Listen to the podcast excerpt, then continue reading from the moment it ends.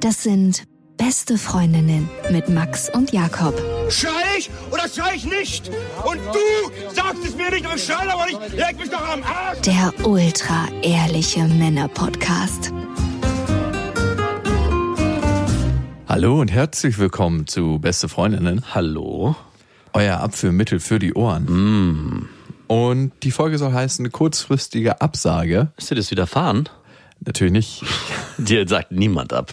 Doch, wir sagen schon Leute ab. Also kommt immer mal wieder vor. Vor allem attraktive Frauen in letzter Zeit. Mhm, Ganz genau. Die sagen mir in letzter Zeit sehr, sehr häufig ab. Ich hab das es geht so- um eine Hörermail. Ach so, ich habe das, ich wollte sagen, ich habe das schon das ein oder andere Mal jetzt von dir mitbekommen, wo du. Ja, wirklich? Wo denn?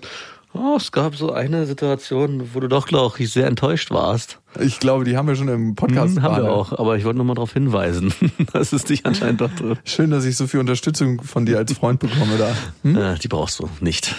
Nicht Ich werde dich daran erinnern, wenn das nächste Mal bei dir sowas vorkommt. Ah ja, gut. Freue ich mich schon drauf. Ich ruhe mich hier aus auf meinem Polster der Beziehung und dann, wenn es wirklich irgendwann nicht mehr funktioniert, Ich werde dir nur noch blöde Sachen das raten. ist richtig. Ich weiß auch, zu wem du kommen wirst, wenn du Fragen hast. Und Und dann kriege ich nur falsche Tipps. Ja, ja, geh schreib ruhig, dir gleich zurück. Sofort. Wenn Ge- du dir geschrieben habt, du musst den ganzen Tag am Handy sein. geh mit ins Café am Vormittag. Ist ein guter Tipp fürs erste Date. Und auch immer gleich drei, vier Rückfragen stellen, wenn sie dir schreibt. Richtig schön penetrant. Und wie war dein Tag? In Klammern Schatz, wenn ihr noch gar nicht so weit seid. Da habe ich richtig Lust drauf, wenn die Zeit bei dir kommt. Übrigens haben wir zu unserer Tour, die ja ansteht, ab November gehen wir auf Tour, auf die harte Tour. Wir sind als erstes in Leipzig, wir sind in Dortmund, wir sind in Berlin am 18.12., wir sind in Osnabrück, ganz, ganz viele Städte sind auch schon ausverkauft, darum nenne ich die nicht, aber falls eure Stadt noch nicht dabei war, bestefreundinnen.de ist die Adresse für die Karten. Die letzten Hamburg-Tickets gibt's über Love Your Artist und wir haben dazu eine Mail bekommen, lieber Jakob, lieber anderer Typ. Ja, ey, du, ey, ganz Moment, Moment. Ich hatte schon, Was hat er geschrieben? ich weiß, ich hatte schon eine Antwort formuliert. Lies mal vor, ich sag dir die gleich. Ich bin Single und muss unbedingt mal wieder bimsen. Da bei euren Shows angeblich immer so viele scharfe Mädels anwesend sind, wäre ich gerne dabei. Leider sind alle Tickets für die Vorstellung in Zürich schon lange ausverkauft. Macht doch mal bitte eine zweite Show in der Schweiz. Ist wirklich dringend. Liebe Grüße, euer Leander. Ich hatte schon eine Antwort formuliert, so eine richtige Cockblock-Antwort. Ich habe sie aber nicht abgeschickt, weil ich so, weil ich mich so, weil ich so beleidigt war, so persönlich angegriffen. Und zwar habe ich geschrieben: Du, ich muss dir sagen, wir haben für Zürich noch ein Gästelistenkontingent. Jakobs ist leider aufgebraucht. Ich hätte noch welche, aber leider gibt's ja hier nur den anderen Typen und ich weiß nicht, wen du meinst. Und deswegen, deswegen kann ich dir leider keine geben. Oh Gott, oh Gott. Habe ich aber nicht abgeschickt, aber ich hatte sie schon eingetippt. Und dann dachte ich, was ist eigentlich mit dir los, dass du das nicht ertragen kannst, wenn dich jemand der andere nennt? Lieber Leander, wir haben eine andere gute Idee für dich. Such dir doch mal eine stille Ecke vielleicht äh, unter deiner Bettdecke oder die Dusche oder ein anderer Ort, an dem du dich wohlfühlst, wo nicht so viel Personenverkehr ist und hol dir einen runter. dann wird der Druck zur Tour zu kommen auch ein bisschen geringer und du kannst den Inhalt dann mehr wertschätzen. Wenn es dann immer noch ansteht, sag Bescheid. Aber es ist ja immer noch keine Lösung für sein Problem. Doch, klar. Ich glaube, dass er gar nicht mehr auf die Tour will, wenn er sich einen runtergeholt hat. Das ist so wie bei Frauen, die du nicht wirklich richtig, richtig gut findest, mit denen du dann schläfst. Nachdem du dir einen runtergeholt hast, bemerkst du das. Doch, doch. In dem Fall nicht. Also, ich gebe dir ein Beispiel. Stell dir vor, es gibt eine Party, ein Kumpel erzählt dir richtig geile Frauen auf der Party und du löst das Problem mit Masturbieren zu Hast du Hause. doch früher immer so gemacht. Und es hat nicht funktioniert. Weil die Vorstellung ist auf einmal so groß. Ich erinnere mich auch an dich. Du hast es mal eine Zeit lang auch betrieben. Wirklich? Ja, das war jetzt echt lange her. Du hattest, und ich bin am Anfang auch drauf reingefallen. Du meintest immer, hier sind, du warst schon dort und ich hatte keinen Bock zu kommen. Meintest, du, ich muss dir was sagen. Hier sind Frauen mit richtig großen Brüsten. Das hast du noch nicht gesehen. Und ich dachte am Anfang, oh nein, ich muss dahin. Ich verpasse hier was.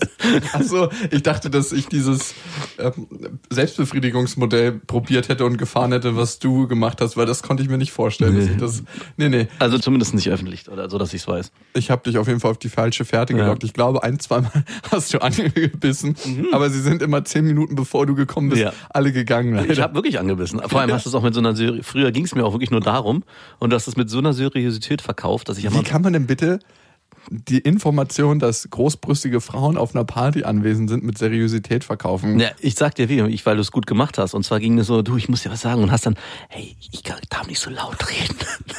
Aber hier sind so viele Frauen. Und ich dachte so, oh, wenn er schon so vor sich. Ich dachte wirklich.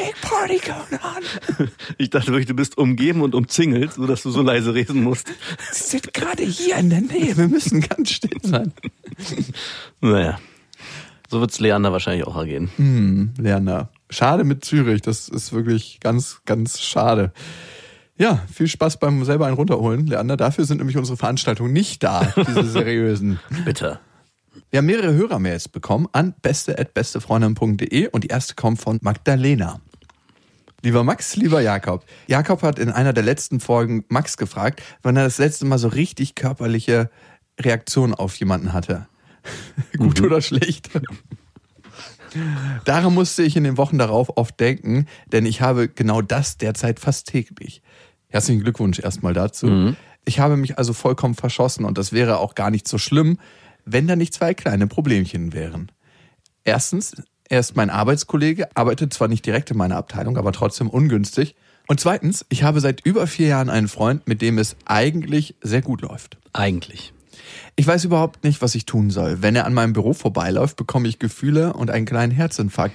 Wenn wir uns unterhalten, kann ich gar nicht mehr klar denken und ich fühle mich wie im Film. Bei mir werden jeden Tag so viele Hormone und Endorphine wegen ihm ausgeschüttet, dass ich auch zu Hause gar nicht mehr richtig zur Ruhe komme und nur noch aufgekratzt bin. Ich dachte erst, das legt sich nach der Zeit, aber es wird immer stärker und wir unterhalten uns auch immer öfter, sodass mein Interesse immer größer wird. Ich würde gerne mal wissen, wie mit ihr die Gespräche ablaufen. Das ist bestimmt so, er merkt das schon. Kennst du das, wenn eine Frau so richtig Attraktion spürt Ja. und du merkst das der Frau total an, Ja. dass sie auch über die ganzen Scheißwitze lacht? Ich glaube, so ist das mittlerweile. Und natürlich kann ich mich auch nur noch schlecht konzentrieren bei der Arbeit, was es auch nicht besser macht. Mein Freund weiß von alledem natürlich nichts. Komischerweise betrachte ich die Geschichte auch völlig getrennt von meiner Beziehung, fast so, als würde alles in zwei verschiedenen Universen stattfinden. Ich habe durch meinen Kollegen keinerlei Bedenken meiner Beziehung gegenüber, fühle mich aber auch bei der Arbeit wie ein Single und würde ohne Gewissensbisse einem Date zu sagen. Ich glaube nicht nur das. Ich glaube auch nicht nur das. Wie oft hast du in Gedanken schon mit ihm Sex gehabt, Magdalena? Frau Meier, kommen Sie bitte mal in mein Büro. Macht nichts, wenn Sie sich unten frei machen, aber schnell. Da ich von der Situation ziemlich verwirrt bin und auch ehrlich gesagt nicht weiß, was ich jetzt tun soll, wollte ich euch zweimal nach eurer Expertenmeinung fragen. Du kannst uns gerne nach unserer Meinung fragen. Mit Expertise hat das nichts zu tun. Ich möchte dazu ein bisschen weiter ausholen. Ich glaube, ich habe es schon mal erwähnt und wir machen dazu auch noch mal eine extra Folge, weil ich finde, das ist ein sehr, sehr wichtiges Thema, was wir immer außer Acht lassen, wenn wir uns so eine Phänomene angucken. Wir sind die kürzeste Zeit unserer Evolutionsgeschichte monogam. Das heißt, eigentlich erst der Landbau und damit der einhergehende Besitz und die Sesshaftigkeit hat dazu geführt, dass wir monogam leben. Das heißt, es passt eigentlich nicht 100% zu unserer Biologie. Es ist ein Modell, was durch Sozialisierung entstanden ist. Das haben zumindest Entwicklungsforscher herausgefunden. Und die Vielweiberei von der Gesellschaft verachtet wird. viel Männerei, viel Weiberei. Und da gibt es auch nochmal einen gesellschaftlichen Unterschied, was die absolute Frechheit ist. Ich habe mir darüber nochmal Gedanken gemacht. Letztens hat ja eine Frau uns gefragt, wie es ist, wenn man im Freundeskreis ein bisschen rumbimst. Und ich, oder beziehungsweise wir haben gesagt, dass es von vielen Männern nicht getragen wird. Und da musst du dir mal den Unterschied geben. Wenn Männer rumbimsen, ist das so, ja, musst aufpassen bei dem, der ist ein Weiberheld. Ja. Und bei Frauen ist eine Schlampe. Merkst du den Unterschied allein zwischen den Begrifflichkeiten? Natürlich. Das ist so eine fucking Frechheit. Ist es denn immer noch so? Also bei mir nicht. Du bist da ganz frei von. Ich bin da ganz frei. Bei dir ist es dann ein Männerheld, Männerheld. eine. Männerheldin. Bei mir ist es, hat es nichts mit Heldenstatus zu tun. Es ist einfach, jeder soll sich so ausleben, wie er Bock hat. Und ich finde immer wichtig, dass es nicht aus dem Mangel heraus passiert. Also, dass ich nicht versuche, mein Selbstbewusstsein damit aufzupolieren, sondern einfach aus der puren Lust heraus. Dann finde ich es cool. Aber ich glaube, da sind die Nuancen so fein manchmal, dass man es gar nicht so richtig abstimmen kann. Aber zurück zu Magdalena. Also, dass du Lust hast und Attraktion bei anderen Männern spürst, ist erstmal total natürlich. Und nach vier Jahren ist es auch so, und da sind wir wieder bei der Evolution, dass dein Freund sexuell gesehen eigentlich nicht mehr so wertvoll ist, weil ihr habt ja anscheinend noch keine Kinder. Und irgendwann checkt die Biologie, der Typ ist anscheinend zeugungsunfähig. Der bringt's nicht. Wenn nach vier Jahren dann nicht irgendwann mal eine scharfe Kugel aus der Kanone kam, dann muss da irgendwas falsch sein. Also bei Frauen sagt man, nach rund 200 Mal Sex finden sie den eigenen Sexualpartner nicht mehr so attraktiv wie am Anfang. Das nimmt unterschiedlich ab und ist individuell verschieden. Wie oft hattest du schon Sex mit deiner Freundin, lieber Max? 200 Mal. Und jetzt, genau jetzt hat sie keinen Bock mehr. Also ist wirklich trocken wie die Sahara und du musst jedes Mal Mehl streuen, wenn es losgehen soll. Damit es noch trockener wird. Damit du die feuchte Stelle findest. Ich weiß. Wie geht man jetzt damit um? Das ist die Frage, weil laut meiner Devise, never fucks a company. Also was ich am spannendsten finde, ist, dass sie sagt, für sich ist es krass getrennt zwischen zu Hause und der Arbeit, dass sie sich wirklich gar nicht so fühlt, als würde sie ihrem Freund fremdgehen, wenn sie auf der Arbeit mit diesem Typen vielleicht sogar rumflirtet oder da schon fast offensichtlich in ein Muster verfällt, wo wahrscheinlich auch andere erkennen, was ist denn hier nicht in Ordnung? also ich stelle mir das wirklich so vor. wie- Magdalena hat seit zwei Wochen keine E-Mails mehr rausgesendet. was ist denn da? Ich bin krank. Aber du bist doch da, ich weiß. Und ganz wichtig auch zu wissen, in dem Zug, du hast gar nicht so unrecht. Verliebt sein ist eine Form nicht von krank sein, aber ist eine Form der absoluten Verblendung. Ja. Man sieht überhaupt nicht mehr klar und einem ist alles egal. Und das ist auch sehr wichtig, damit die Paarung möglichst schnell stattfindet. Ich möchte heute nicht klingen wie so ein Evolutionsbiologe, aber dieses System ist natürlich total durchdacht, passt natürlich nicht immer in die Gesellschaft, in der wir heute leben. Also schön verlieben, dann bimsen, Kinder zeugen, drei, vier Jahre zusammenbleiben, next. Ich denke, es würde helfen, wenn du vielleicht eine Geschäftskollegin, mit der du eigentlich auch fast befreundet bist, mal zu Rate ziehst, ob der wirklich so attraktiv ist, wie du glaubst, dass er es ist. Also ich habe manchmal das Gefühl, wenn man sich, also kenne ich es bei mir, wenn man sich in jemanden so krass verschießt, dann ist der auf einmal viel, viel hübscher, als er eigentlich ist. Und gerade in so einem Setting wie Arbeitsumfeld, dann kommt noch, ja, der ist so toll, weil er bei der Präsentation so frei spricht oder was weiß ich, ja, dass er irgendwie noch andere Qualitäten mitbringt, die über die eigentliche Attraktivität, die vielleicht vor allem äußerlich stattfindet und dadurch, wie er in Gesprächen mit dir zusammen wirkt und weil er wahrscheinlich auch extrem lustig ist, hinausgehen, dass du da nochmal vielleicht geerdet wirst und sagst, ey, ist der wirklich so attraktiv, wie ich mir das die ganze Zeit einrede? Oder ist der vielleicht auch ganz normal, und das sehe ich als größte Gefahr, auf diese Person drauf projiziert, was ich zu Hause nicht finde. Und demnach suche ich das im Außen und kann es in meiner eigenen Beziehung nicht finden. Meinst du mit Attraktivität das rein äußerliche oder das Gesamtpaket? Nee, ich meine schon das Gesamtpaket, aber vor allem der Fokus auf Äußerlichkeit und in der Konversation direkt im Gegenüber. Aber ist doch eigentlich scheißegal, wenn sie den attraktiv findet, jetzt gerade, dann findet sie ihn attraktiv. Also ich glaube, es geht ihr jetzt auch nicht darum, eine neue Beziehung anzufangen, sondern einfach diese Attraktion auszuleben. Ja, aber ähm, um was geht's dann am Ende? Also würde sie, will sie vielleicht mit dem mehr anfangen oder will sie das nur jetzt ausleben und spüren, dass es halt so schön ist? Also irgendwann, ich glaube, das kennst du auch, oder ich kenne es von mir in einem Arbeitsverhältnis, Unterstell mir bitte nichts. Du wenn man dort eine Kollegin attraktiv findet und mit der hast so ja rum. mit vielen Frauen zusammengearbeitet. Mhm, ich weiß, ist diese gegenseitige Anziehung immer geblockt von dem Setting. Wir sind ja hier Kollegen und hier kann ja dafür eh nichts passieren. Also man Nur der Chef darf. Man traut sich viel viel mehr. Man geht auch viel mehr über sich aus sich heraus und flirtet vielleicht auch mehr, weil man weiß, man ist eigentlich in dem Korsett gefangen, Ah. aus dem man nicht ausbrechen darf. Aber irgendwann kommt der Punkt, wo es sehr konkret werden könnte und vielleicht um dann zu wissen, hey, das ist ja alles nur ein locker leichtes Spiel gewesen bis hierhin und ab jetzt weiß ich für mich ganz klar, ich möchte das vielleicht riskieren oder nein, ich möchte die Grenze hier ziehen, könnte es vielleicht helfen, jemanden sich zu holen, der nochmal einen versucht, einen nüchternen Blick drauf zu werfen, weil gerade in diesem, Bei der nächsten Weihnachtsfeier ist der perfekte Zeitpunkt, um einen nüchternen Blick auf die Angelegenheit zu werfen. Ich halte das für gefährlich, weil ich im Kontext oftmals erlebt habe, dass nicht Männer Frauen verurteilen, sondern auch ganz oft Frauen sich gegenseitig verurteilen für eine gelebte Sexualität. Und ich glaube, das liegt auch oft daran, dass sie ihre eigene Sexualität unterdrücken und um da einen eigenen Verstärker zu haben, dass das richtig ist, was sie da machen, müssen sie andere schlecht machen. Alter, was ist denn das für eine Schlampe? Die bimst jetzt hier noch mit dem und dem. Hat sie vielleicht Bock drauf? Ist doch geil. also du würdest ihr dazu raten, dass sie es ruhig mal mit dem Typen probieren sollte. Ich würde jetzt erstmal dazu raten, nicht auf eine Kollegin zuzugehen, sondern mal zwei, dreimal Luft zu holen, bevor man irgendwie in der Besenkammer landet. Weil ich hatte mit einer Arbeitskollegin was und die hat genau auch nicht in meiner Abteilung gearbeitet, aber auf der Etage und da waren ungefähr 200 Leute. Und jedes Mal danach, wenn ich zur Arbeit gekommen bin, habe ich so ein bisschen innerlich gehofft, dass ich sie nicht treffen muss auf dem Gang. Es war jetzt nicht schlimm oder so, aber es war halt so eine einmalige Nummer und ich habe nicht davor an sie gedacht und auch danach nicht. also du wolltest dann nicht nochmal mit ihr in die Besenkammer. Auf gar keinen Fall. Es war auch, ich glaube, irgendein Firmenjubiläum oder eine Weihnachtsfeier, ich weiß es nicht mehr. Wart ihr genau. beide betrunken? Sie ging so. Ich glaube, sie war gar nicht so betrunken, weil sie hat unglaublich performt noch in der Nacht. Und ich war auf jeden Fall gut angeheitert. Ah ja.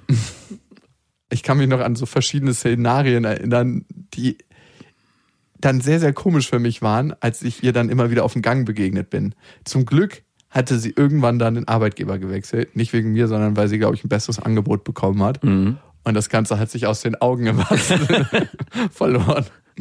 Magdalena, was natürlich sehr geil ist, dass der Typ bei dir körperliche Reaktionen auslöst. Und das ist ja erstmal was grundweg Positives. Also, Total. Also ich habe beide Richtungen. Also, dass jemand bei mir Aversion auslöst. ich war mal in Krakau und da gab es einen Obdachlosen, der hatte so Eiterfüße. Und den hat man immer schon gerochen, wenn er hinter der Ecke saß und gebettelt hat. Weil er so eine krassen Eiterfüße hat. Und da hatte ich eine körperliche Aversion. Ja. Und genau das Gegenteil hast du anscheinend bei dem Typen. Der konnte übrigens natürlich nichts dafür und äh, ich habe ihm immer was gegeben, aber der war bei uns schon so eine Legende, dass er mit diesen Füßen Häuserwände hochlaufen konnte. Weil er so gut festkleben bleibt, oder was? Und Eiterman, Eiterman. Nein, wir haben auch gesagt, dass er am Zug mitfahren kann, dass er außen am Zug, während der Zug ganz schnell fährt, laufen kann, einfach mit den Füßen und ihm das gar nichts ausmacht. Das ist eine Superkraft. Ja, für diese Fantasieanregung hat er hoffentlich mehr Trinkgeld bekommen als sonst. Das Problem ist halt nur, sein Geruch eilt ihm voraus. Kennst du diese Obdachlosen, die in die U-Bahn kommen und man denkt sich einfach nur so, wow, die so gleich so ein Bouquet mitbringen? Ja. Das ist immer krass, ne? Kennst du das, wenn die sich dann neben dich setzen, du es aber gar nicht mitbekommen hast und erst so versetzt merkst, was ist passiert? Was hat sich verändert? Am besten, ich, wenn man selber noch nicht merkt und alle anderen schon Ja. so ein Pullover und Nase machen. Also ich meine, mir tut das Ganze auch immer leid, aber ich finde, es ist so ein Wahnsinnsbouquet, was manche mit sich bringen, so, so ein Geruch, so, ein, so eine Bandbreite, die man, ich will dann gar nicht mehr tief einatmen. Nein, ich finde auch genau, wie du sagst, Leute, die, wenn man es selber noch nicht merkt oder man niemanden sieht, der das nicht merkt und dann so sitzen bleibt, und so, hm, okay, Respekt. Das ist ein, das ist ein, oh, das ist jemand, der auch lange Saunaaufgüsse aushält. ja, genau. Atmest du denn weiterhin tief ein oder wird deine Atmung dann so kurzatmig so? Da ich irgendwann mitbekommen habe, dass alles über Partikel aufgenommen wird und auch äh, über die Nase man gewisse Substanzen auch aufnehmen kann, Manche Leute will man nicht einatmen. nee, dann atme ich das nicht mehr ein, weil ich ja, genau was weiß, machst du denn? Hältst du da drei Minuten die Luft an? Oder? ich atme noch ganz flach. Okay, Mund oder Nase? Was ist da deine Methode? Nase natürlich. Okay, weil es da nochmal gefiltert wird, ne? Also man muss sich ja fragen, Mund würde man es nicht mehr riechen, aber dann unge ungefiltert in die Lunge. Und bei der Nase rieche ich es extrem, aber habe wenigstens den Filter vorgesetzt. Also dann Mhm. lieber durch die Nase und dann nur ganz flach.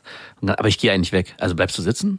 Also Naja, früher gab, früher war es so, dass ich so, ah, das ist doch so unangenehm und so peinlich für den Typen. Wenn ich jetzt aufstehe, der weiß ja ganz genau, warum ich aufstehe, also bleibe ich sitzen und habe das dann durchgezogen. Und dachte ich, hopp, wann steigst du aus? Wann steigst du aus? Und mittlerweile? Knallhart. Ja, dann stehe ich auf und gehe weg. Also das ist mir nichts mehr. Ganz ehrlich. Aber du sagst jetzt nicht. ich sag dann noch der älteren Dame, die gerade eingestiegen ist, hier ist noch ein Platz frei. eine starke Nase. Ich, ich lade mein Karma-Konto direkt wieder auf. Mit der alten Frau. Plus minus null. Magdalena, jetzt zu deinem Fußmann. Mhm. Da ist es ja genau in die andere Richtung. Und ich finde es sehr, sehr schön. Ich habe mich in dem Moment, als ich die Mail gelesen habe, sehr gefreut, weil dass man sich noch in der Situation befinden kann, dass man jemanden kennenlernt, der so eine körperliche Reaktion in einem hervorruft, da muss man auch eine gewisse Offenheit das haben. ist ziemlich geil. Vor allem wird der Sex meistens auch ziemlich gut und das Küssen, weil vieles von diesem hormonellen Ding übergeblendet wird. Oh, Selbst redest- wenn er nicht so gut ist, dann wird's trotzdem, sind da schon 20 Creditpunkte drauf auf seinem BIMS-Konto. Und das muss man natürlich auch wissen. Sobald die sechs bis neun Monate verflogen sind, kann es sein, dass das ein ganz normaler Bimser ist, falls du das ausprobieren solltest. Magdalena auf diesem Weg dahin auf jeden Fall viel Freude, bericht uns davon. Denk an die Zeit danach und tu, was du nicht lassen kannst. Also wir wollen da kein moralisches Urteil fällen. Haben wir das getan hiermit? Ich finde es auf jeden Fall spannend und ich würde gerne wissen, wie es ausgeht. Ich weiß, warum du es spannend findest, weil du krass untervögelt bist. Das stimmt überhaupt nicht. Du bist untervögelt. Du bist untervögelt. Kommen wir gleich zur nächsten Hörermail. Davor die Info. Ihr könnt uns ja abonnieren auf Spotify, auf Deezer, überall, wo es Podcasts gibt und auf iTunes. Und da könnt ihr eine Kundenrezension, so heißt das da, tatsächlich hinterlassen. Und das hat getan die Paula23. Der Podcast wird als ultra-ehrlicher Männer-Podcast, bei dem ihr kein Blatt vor den Mund nehmt, beschrieben. Deswegen verstehe ich nicht, wie Mann und Frau genau das, wofür der Podcast steht, kritisieren können. Es ist natürlich und menschlich nicht immer objektiv und geschlechtsneutral zu denken. Das läuft bei den meisten Frauenrunden auch nicht anders ab. Genau dies macht euren Podcast ehrlich und authentisch. Übertriebene Zensur würde das Konzept verfälschen und zerstören. Außerdem achtet ihr, aus meiner Sicht, schon darauf, keine Grenzen zu überschreiten und Gefühle zu verletzen. Liebe Grüße, Nemesis. Das schreiben wir jetzt immer, wenn wir eine Kritik kriegen, posten wir das darunter. Lieben Dank an dich, Paul. Das denken wir nicht selber, möchte ich hier an dieser Stelle einrahmen. Ich denke schon, dass wir in vielen Fällen die Grenzen überschreiten, aber so ist das nun mal. So, so muss es auch sein. Wie sagt man beim Sport immer ein bisschen über das Limit, sonst wachsen die Muskeln nicht. Welche Muskeln wachsen denn hier bei uns? Der Muskel der Ignoranz. Der Femmuskel. Sarah hat geschrieben an beste.bestefreundinnen.de. Wir bekommen in letzter Zeit viel, viel häufiger wieder Frauenmails. Also ich meine, schon immer seit jeher. Ich denke, das Verhältnis ist so 85 zu 15. Würde ich Aber- auch sagen. aber in letzter Zeit noch häufiger Frauenmails. Ich bin 24 Jahre alt und seit vier Monaten Single. Davor habe ich eine fünfjährige Beziehung geführt, die alles andere als toll war im letzten Jahr. Ich selbst habe Jura studiert, bin groß, 1,80, schlank, sportlich und blond und würde von mir selbst sagen, dass ich gut aussehe. Nun zu meinem Anliegen. Ist immer wichtig, dass man sich selbst noch mal ein bisschen beschreibt. Warum? Wir könnten die Hörermail nicht anders bearbeiten, wenn du das nicht geschrieben hättest, liebe Sarah. Das wäre so, wenn du sagst, in Zukunft bitte Bewerbungshörer-Mails nur mit Bild. Ich fühle mich jetzt wieder bereit für eine Beziehung und hätte deswegen gerne wieder eine. Dann ab in den nächsten Supermarkt und eine aus dem Regal ziehen. Ich habe jemanden über Freunde kennengelernt, mit dem ich sehr viel über WhatsApp geschrieben habe und ich hatte echt ein gutes Gefühl, dass derjenige Interesse hat und mich gut findet. Dann haben wir uns zum Kochen bei mir verabredet. Wow, okay. Das war ja lange Zeit mein Dating-Game zum Kochen einladen. Kannst das Game außerdem wegstreichen, weil da ist es ja nie zum Spielen gekommen, oder? Dating auch. Das war ja lange Zeit dein mm, ich hab einfach mal immer nur gekocht für irgendjemanden. für dich selber, eine doppelte Portion. Das geht auf Dauer auch nicht gut. Da kam keiner. Und der Gute sagt am selben Tag, an einem Sonntag, wo ich schon alles eingekauft hatte, ab. Ach, Frechheit. Mit einer echt lapidaren Begründung, dass er lieber auf die Kirmes gehen möchte, in irgendeinen Kuhkaff. er hat sich seit der Absage, die zwar schon halbwegs nett formuliert war und so weiter, nicht mehr gemeldet. Weder entschuldigt noch sonst noch mal eine Nachricht geschrieben. Ich habe auf die Absage eigentlich echt höflich geantwortet. Alles klar, dann viel Spaß auf der Kirmes. Obwohl ich ihm lieber einen virtuellen Mittelfinger geschickt hätte. Was muss passieren, dass man so etwas tut? Wir hatten so gute Gespräche über WhatsApp und haben uns so gut verstanden, dass es mir irgendwo unbegreiflich ist. Vor allem vor dem Hintergrund, dass wir gemeinsame Freunde haben und uns wohl oder übel nochmal über den Weg laufen werden und es dann komisch sein wird, oder? Vielleicht hat er genau deswegen abgesagt. Safe. Natürlich. Genau das war mein Gedanke auch. Eine Frau, die du nur bimsen willst, Ja. äh, niemals im Freundeskreis, Auf weil du Fall. läufst ja auch immer wieder über den Weg. Das ist doch das Gleiche wie eben, gerade bei Magdalena. Er hatte kurz gemerkt, was mache ich hier eigentlich, wenn ich Moment die Bimse... Moment, stopp, halt, stopp, hat er innerlich gerufen. das Schreiben, dieses nette Schreiben vorher, kann auch sehr, sehr hinderlich sein, weil er vielleicht genau durchgespürt hat, dass du wieder bereit bist für eine Beziehung, auf die er überhaupt gar keinen Bock hatte, sondern nur mal kurz bimsen. Äh, weiß ich nicht. Moment, es könnte natürlich sein, dass er sich schon prinzipiell vorstellen könnte, dass eine Beziehung mit ihr möglich wäre. Und dann im letzten Moment gemerkt hat, Moment, was ist denn, wenn ich zum Beispiel doch nur bimsen will? Also manchmal ist es ja so, dass du dass du da ganz viel reininterpretierst, zumindest als Mann hab, kann ich das so beschreiben.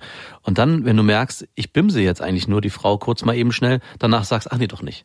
Also, dass sich ganz viel vorher aufbaut und dann merkst, eigentlich wollte ich die nur bimsen. Und ich glaube, er hat sogar vorher die Notbremse gezogen. Also, dass er nicht in die Situation kommt, ah, jetzt war es mit dem Sex vielleicht gar nicht so geil oder es war vielleicht geil, aber ich merke, eigentlich wollte ich die ganze Zeit nur das und nicht noch mehr.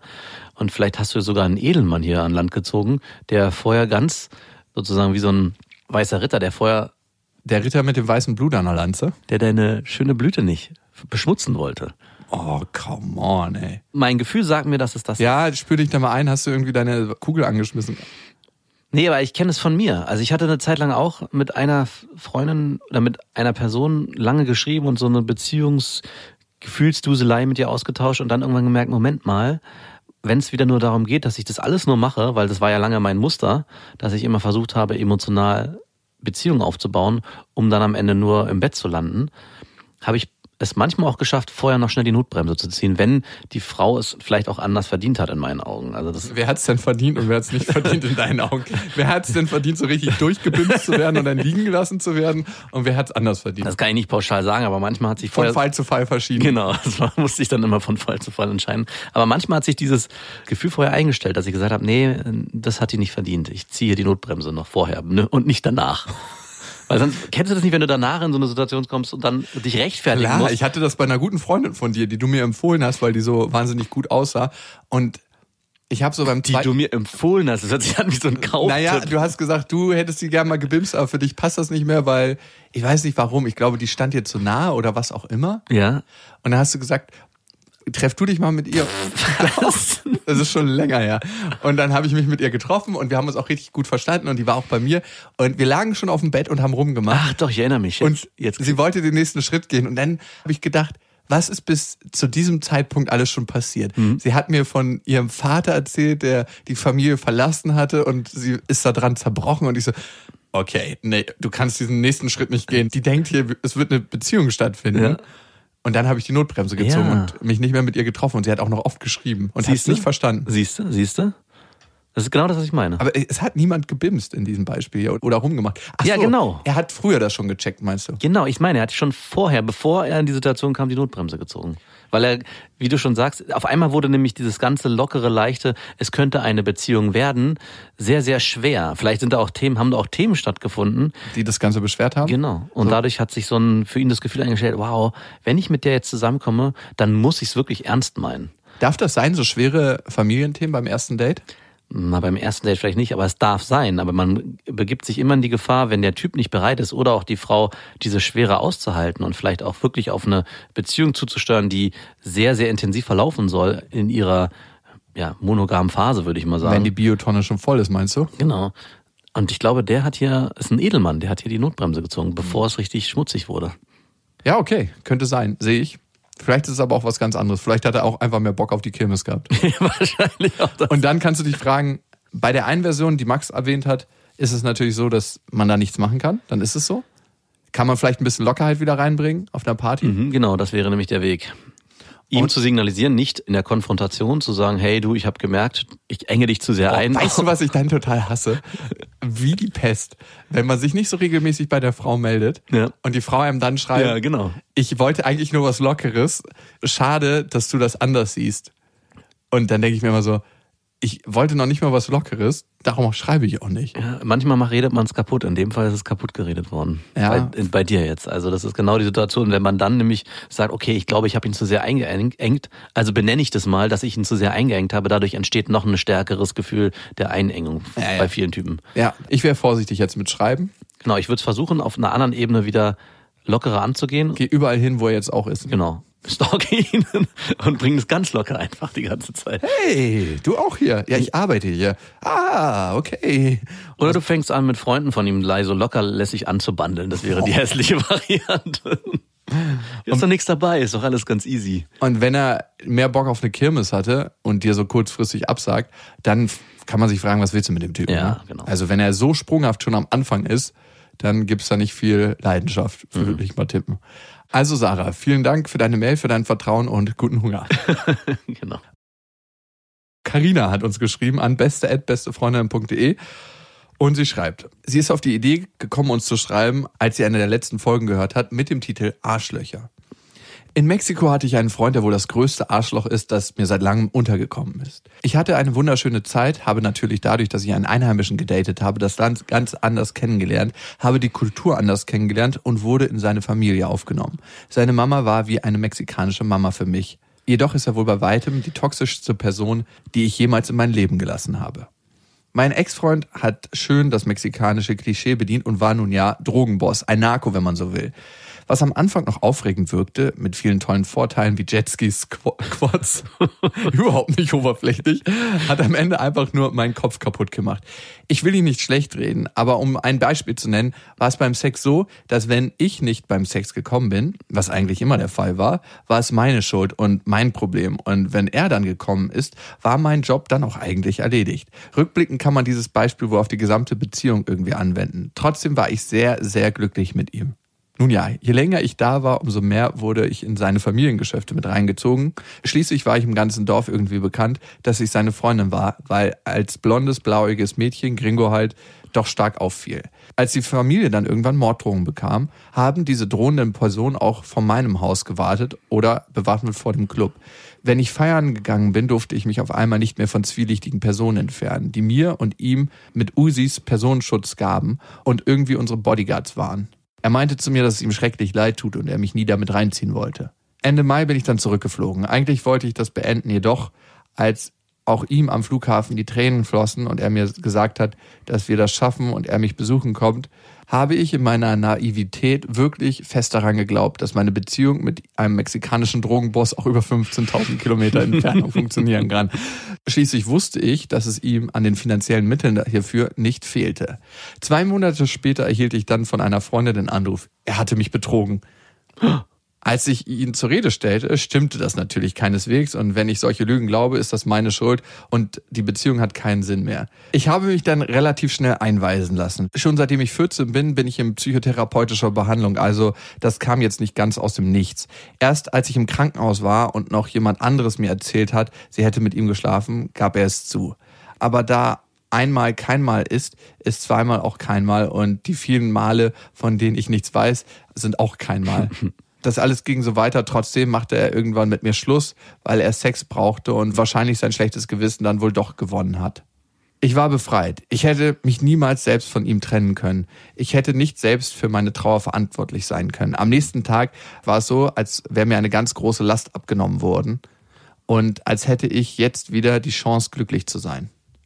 Ich bin auch nicht mehr in der Klinik. Ich habe wieder Spaß und lache viel. So als ob er das unterbewusst gemerkt hat, hat er sich wieder gemeldet. Unter Tränen ruft er mich an. Er liebt mich so sehr, hätte niemals mit mir Schluss machen sollen. Am Telefon sagte er dann sowas wie My Future Wife oder wenn ich ihn frage, was die Pläne sind, Getting You Pregnant. Zur Erinnerung, ich bin 19 und habe noch lange nicht vor, zu heiraten, geschweige denn schwanger zu werden.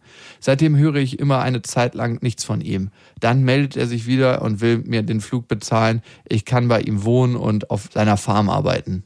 Hm, okay, Kokain am Bauch.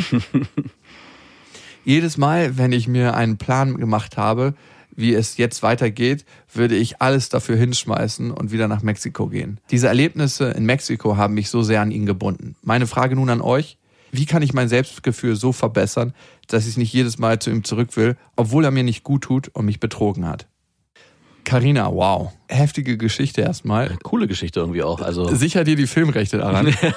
Was ich krass finde, ist, wie manche Frauen auf manche Typen reagieren. Und ich glaube, hier war jemand am Werk, der genau auf dein Muster reagiert hat. und umgekehrt, ne? Ja.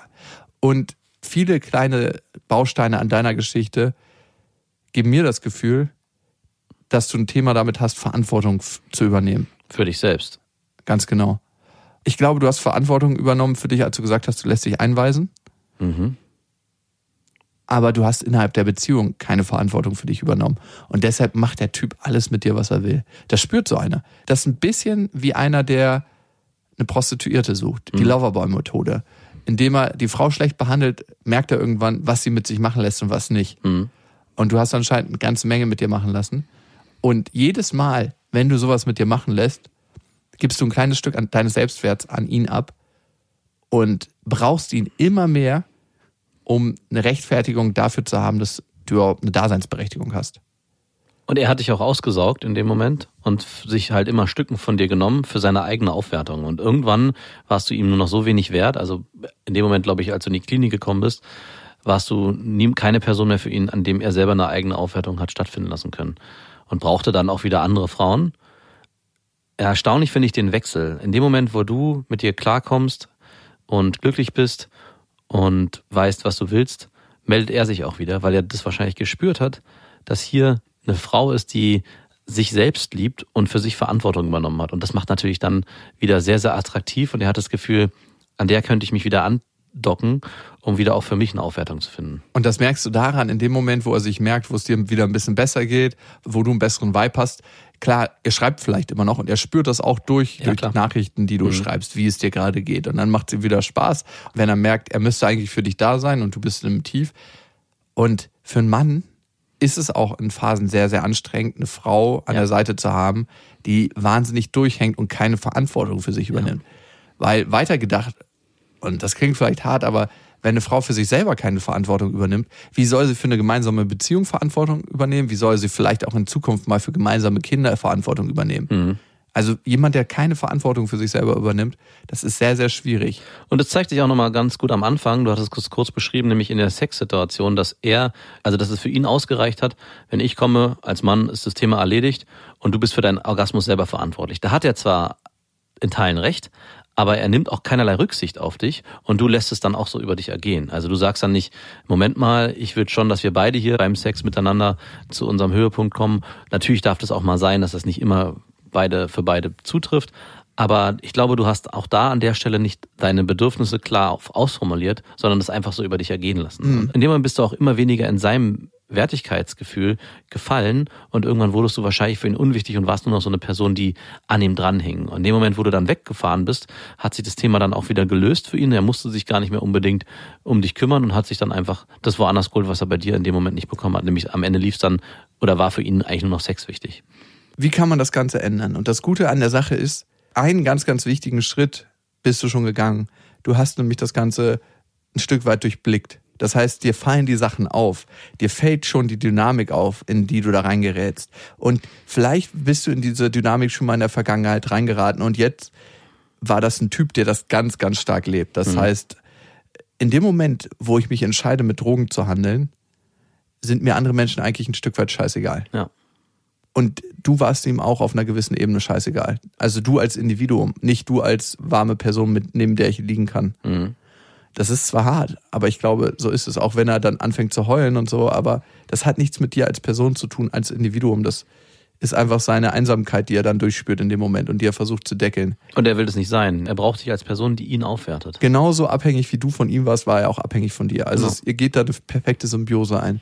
Der erste Schritt zur Änderung ist, das Ganze für sich zu bemerken und zu merken, eigentlich bin ich immer wieder über meine Grenzen rübergegangen. Beim Sex und da waren immer wieder Sachen, die ich total toll fand. Zum Beispiel die Geborgenheit innerhalb seiner Familie zu finden. Ganz, ganz vieles Neues zu erfahren. Wenn du in einem anderen Land bist, alles, was da ist, ist neu. Dein Gehirn ist wie auf Crack. Alles sind neue Informationen, die geil sind, die sprudeln. Alles ist frisch. Du bemerkst ja auch viel mehr, wenn du irgendwo anders ist, weil dein Gehirn auch in einem Alarmzustand ist. Ja. Und das musst du alles mit einberechnen. Wie kannst du jetzt an deinem Selbstwertgefühl, an deinem Selbstbewusstsein arbeiten? Das ist, glaube ich, die große Frage. Und da bist du in Teilen schon dabei. Also du hast schon ganz viel getan, indem du eine räumliche Trennung vollzogen hast von ihm, selber erkannt hast, du brauchst professionelle Hilfe, indem du dich nach dieser ganzen schwierigen Phase einweisen hast lassen, dann wieder aus dieser Einrichtung rausgekommen bist und jetzt auch diese Dinge, wie Jakob schon sagst, erkennst und auch jedes Mal wieder reflektierst, was passiert hier. Ich meine, dass die Anziehung immer noch stark ist, ist klar. Die Frage ist, kannst du damit offen mit ihm kommunizieren? Und ist er auch bereit, an sich zu arbeiten? Weil nur dann könnte eure Beziehung in Zukunft vielleicht irgendwie noch irgendwo hinführen. Wenn es alles in dem Muster bleibt und du an dir arbeitest und vorankommst, glaube ich, ist es nicht realistisch, dass ihr in einem Modell zusammenkommt, was vor allem ja auf ihn ausgerichtet ganz ist. ehrlich, willst du mit so einem Penner zusammen sein? Äh, Das musst du dich fragen. Naja, aber du könntest dich ja fragen, hat er vielleicht äh, Änderungspotenzial. Genau. Ja. Mhm. Und glaubst äh, jetzt mal du aus dem Bauchgefühl, hat er Änderungspotenzial? Glaubst du, der wird sich zu einem Mann entwickeln, mit dem man eine glückliche Beziehung führen kann? Nicht, wenn du als Frau so bist. jeder hat Änderungspotenzial. Auf jeden Fall, der Typ auch, aber nicht, wenn du als Frau so bist. Das ist krasser Bullshit. Also aus meiner Perspektive. Ich weiß nicht, also wenn er für sich erkennt, ich meine, da gehört ja ein ganzes System dahinter, das hast du ja vorhin schon beschrieben. Er ist Narko, er ist irgendwie in, immer in Strukturen, wo er derjenige ist, der sagt, wo es lang geht, er muss immer Entscheidungen treffen, alle sind ihm untergeben, alle haben vielleicht auch Angst vor ihm in gewisser Form und das überträgt sich ja in gewisser Form auch in die Beziehung. Nicht, dass du Angst hast, aber du bist auf jeden Fall wahrscheinlich immer unterwürfig gewesen. Und das zieht dich ja auch an, diese Genau. Position, die er hat. Und in dem Moment, wo er für sich an diesem Punkt arbeiten muss und das auch machen will, wäre klar, ist die Frage, ist das überhaupt möglich? Wenn dazu muss er aus seinen Strukturen, in denen er gerade lebt, ausbrechen Und ob das realistisch ist, ist eigentlich die eigentliche Frage. Und ich glaube, das Wichtige ist, dass du auch einfach mal deine Glaubenssätze überprüfst, die du in dir hast und nach denen du lebst. Und das ist ein sehr, sehr krasser Prozess. Und ich glaube, da wäre es gut, wenn du dir jemanden zur Hilfe holst, mit dem du bestimmte Gedankengänge, die du hast, immer wieder reflektieren kannst. Weil wir haben so viele Dinge in uns, die wir glauben Ja. Und wo wir auch denken, dass sie wahr sind. Aber es sind Fall. einfach nur scheiß Glaubenssätze. Ja. Und wenn man jemanden hat an seiner Seite, mit dem man die durchreflektieren kann, also einer deiner Glaubenssätze ist ja relativ zeitnah eingeprägt worden und eingepflanzt worden in dich, sonst wärst du jetzt nicht so unglücklich. Ich werde keinen Mann mehr finden, mit dem ich so eine schöne, innige und wertige Beziehung führe. Ich werde keinen mehr finden, der mich so glücklich macht. Wer weißt du das? Und ist die Wahrscheinlichkeit nicht höher, wenn du dich davon entfernst, was du da in der Abhängigkeit gelebt hast und offen bist? Diese Sachen, die laufen in unserem Unterbewusstsein ab und wir handeln danach und unsere Gefühle werden davon beeinflusst. Das heißt, unsere Glaubenssätze beeinflussen ganz, ganz stark unsere Beziehung. Und ich glaube, es kann gut sein, jemanden zu haben, einen Gesprächstherapeuten mit einem systemischen Ansatz, wäre jetzt aus meiner Sicht ganz gut, das Ganze zu besprechen. Und immer wieder diese Glaubenssätze zu hinterfragen. Ja. Liebe Karina, vielen Dank für deine abenteuerliche Geschichte und viel Glück auf deinem Weg. Vielen Dank für dein Vertrauen. Wenn ihr uns eine Nachricht schreiben wollt, tut das gerne an beste@bestefreundinnen.de. Bis dahin, wir wünschen euch was. Das waren Beste Freundinnen mit Max und Jakob.